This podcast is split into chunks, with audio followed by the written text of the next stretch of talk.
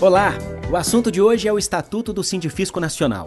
Entre as críticas mais frequentes ao documento, que é uma espécie de constituição da entidade, estão o engessamento e a dificuldade de atualização, já que, tirando os casos de urgência reconhecida pelo Conselho de Delegados Sindicais, o Estatuto só pode ser modificado no CONAF a cada três anos. Essa burocratização do processo político acaba se refletindo no dia a dia do Sindifisco, criando obstáculos aos principais objetivos dos auditores fiscais. E diante desse diagnóstico, foi constituída na última reunião do CDS uma comissão composta por quatro integrantes do próprio CDS e três da direção nacional para receber e avaliar propostas dos filiados para alteração do estatuto. Eu sou Jesus Mosquera, jornalista do Sindifisco Nacional e converso agora com o coordenador dessa comissão, Marcelo Mossi, que também é presidente da Delegacia Sindical de Foz do Iguaçu. Marcelo Mossi, seja muito bem-vindo ao nosso podcast.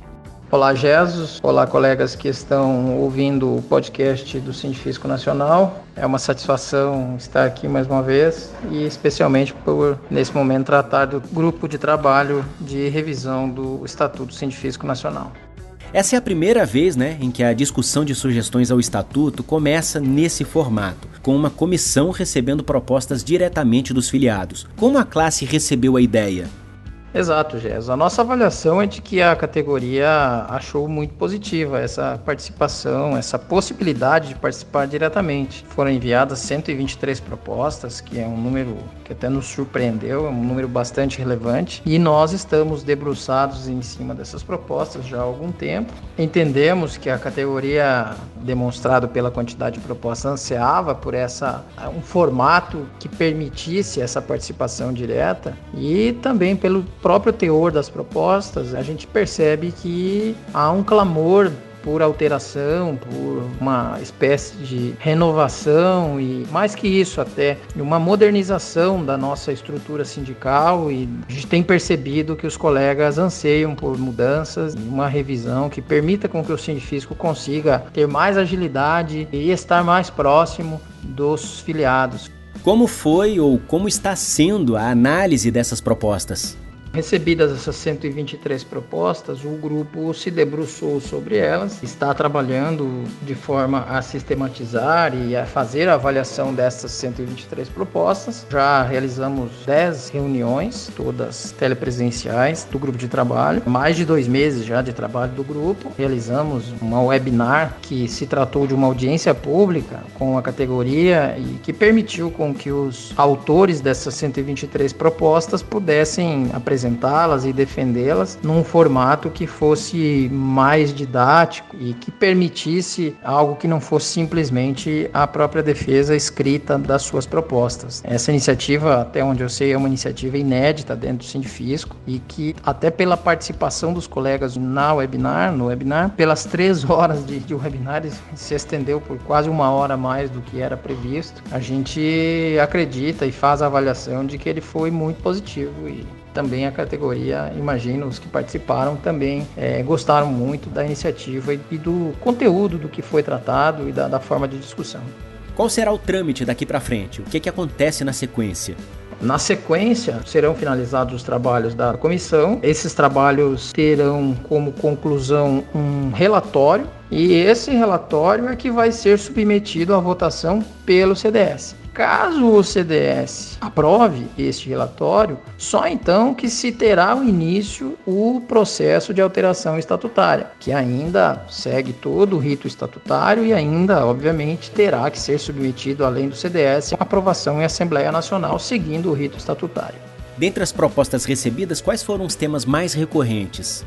Olha, Jesus, dessas 123 propostas, mais da metade referem-se às estruturas e aos órgãos sindicais. Então, na nossa avaliação, há um anseio, um desejo da categoria de que sejam repensadas as estruturas sindicais. Então, mais da metade dessas propostas são referentes à CDS, à CONAF, a plenárias, a estrutura e forma de reuniões da, da própria Assembleia, Conselho Fiscal, outros conselhos curadores. Então, a gente entende que há um anseio da categoria, e isso se demonstrou pela quantidade de propostas, de modernização e de revisão da forma como hoje estão estruturadas essas instâncias. Também há uma quantidade relevante de propostas relativas ao plano de saúde, a forma como está estruturada a eleição e um tema que é bastante específico, que nós tivemos diversas propostas, que é o tema da vinculação do filiado à delegacia sindical e a forma como o estatuto hoje está estruturado e exige todo um processo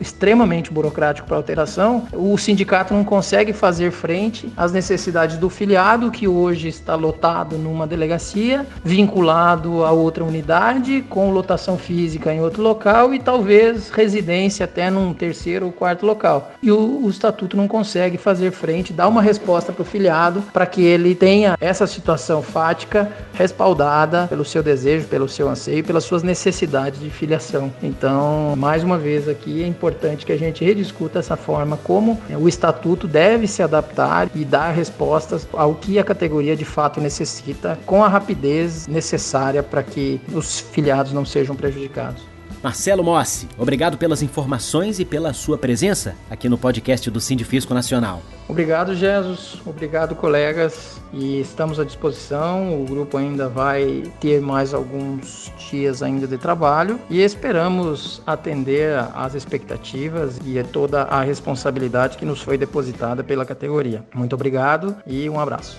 Agradeço também a você que nos ouviu. Continue acompanhando o nosso podcast. Até a próxima. Tchau!